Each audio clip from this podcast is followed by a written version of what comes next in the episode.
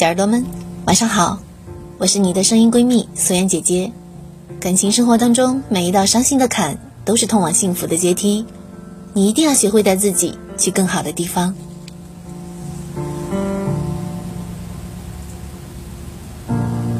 别堆积怀念，让剧情变得狗血今天要来跟大家分享的是，合格的前任就应该像死了一样。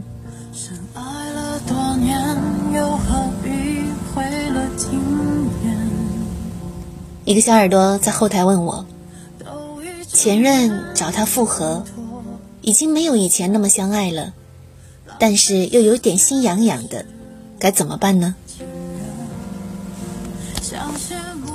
我说，就像你有一件很喜欢的衣服，但是丢了一颗纽扣，一下子又找不到适合的，于是你把衣服放在衣柜里，你仍然很喜欢。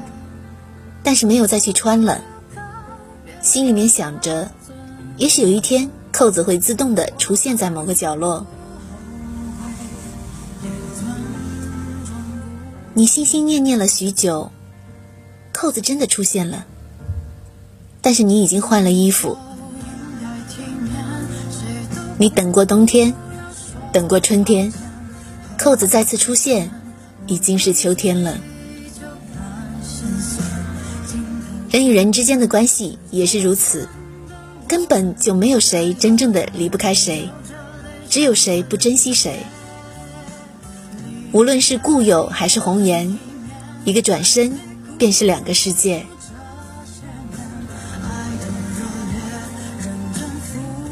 我有一个朋友，分手的时候说前任跟他说了狠话，嫌他吃烧烤不健康。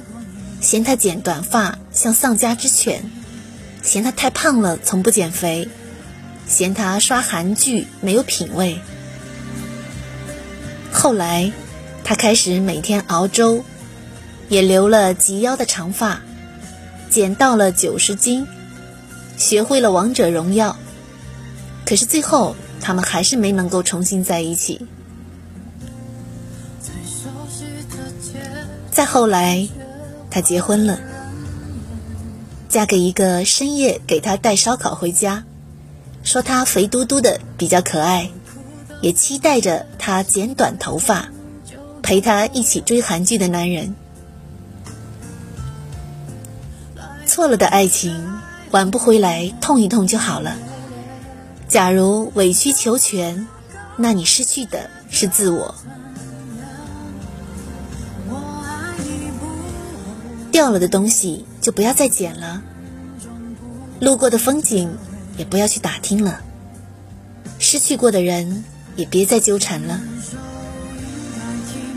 让我们敬往事一杯酒，再爱也不要回头。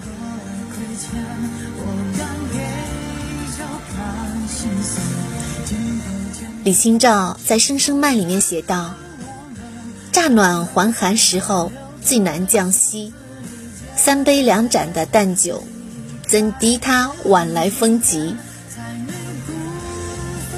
但我还是建议你在孤零零一个人的时候，最好别去想那个舍得伤害你的人。就算真的要想，也只能是今天天冷了，有点想你了。不知道你的棺材板有没有漏风？所以才会有人说，一个合格的前任应该像死了一样，清明重阳一杯酒，初一十五两炷香。不管贫穷富贵、疾病健康美丑，都不属于彼此了。你再也不会嘟着嘴让我道歉，哄着你睡觉，而我再也不会假装不在乎，却期待着与你见面。一开始还在想。这不过是一场大同小异的冷战。回过神，才开始踌躇、彷徨，继而害怕、崩溃，最后沉默和绝望。原来这一次，你真的不打算回来了。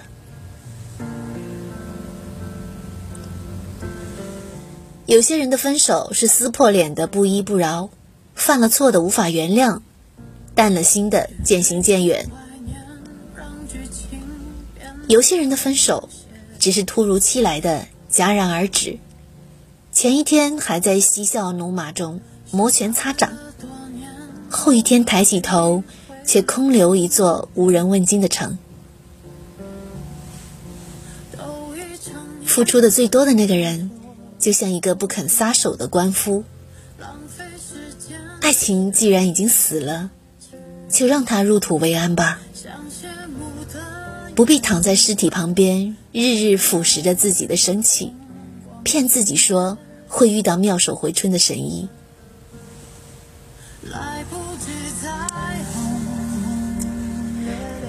我还有一个写作圈的朋友。在最落魄的时候，喜欢上了一个女孩子。为了买机票去见她，只能给人家当枪手。六十元一千个字，他一口气写了五千块钱。女孩子带他出去见朋友，一大群人在一起吃饭。为了给女孩子面子，他硬着头皮把单买了，五千块钱也花掉了一半。那是他因为贫穷而感到最深刻的一次自卑。他暗暗的发誓要赚很多的钱，有了钱，他们之间才会有未来。他想通过努力，让自己尽快赚够一百万，让他的家人接受他。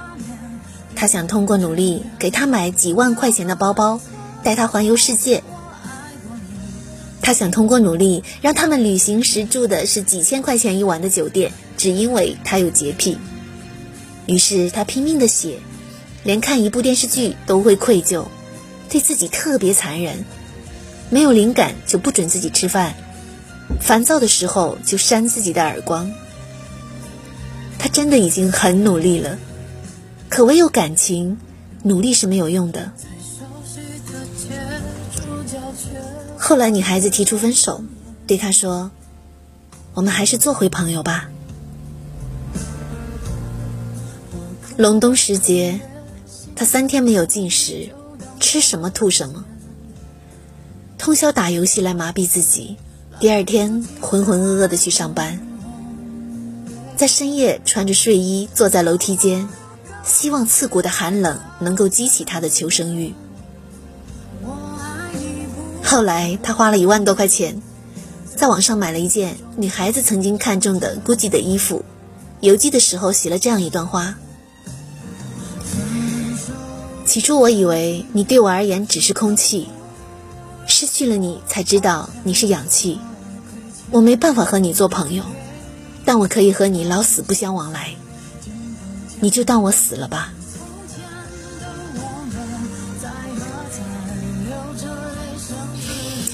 时常有小耳朵向我咨询情感问题，很多情况下我都能给他们一些意见，唯独对分手这件事情不知道该怎么去安慰。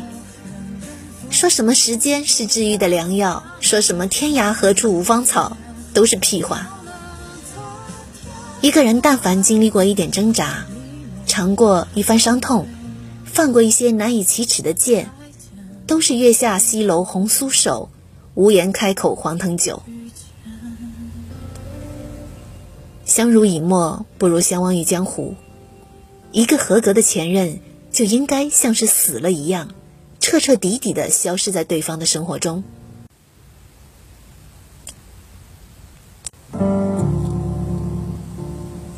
不祝福，不诋毁，不偏执，不纠结，不道德绑架，不自我感动，不全盘否定过去，也不过多的打扰对方。佛家讲求缘分，无论你遇见谁，他都是你生命当中该出现的人，绝非偶然。他也一定会教会你一些什么。你当然可以对他讲：如果你不知道什么是珍惜，我教你，从失去我开始。别堆砌怀念，让剧情变得狗血。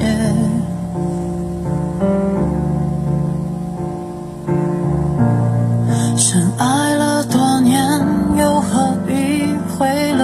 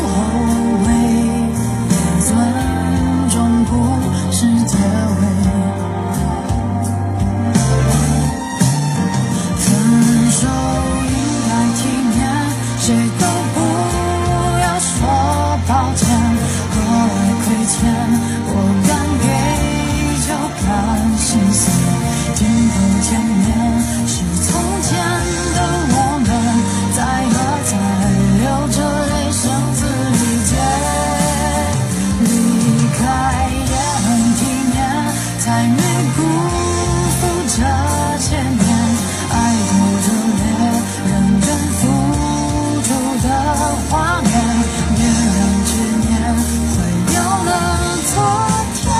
我爱过你，你落干脆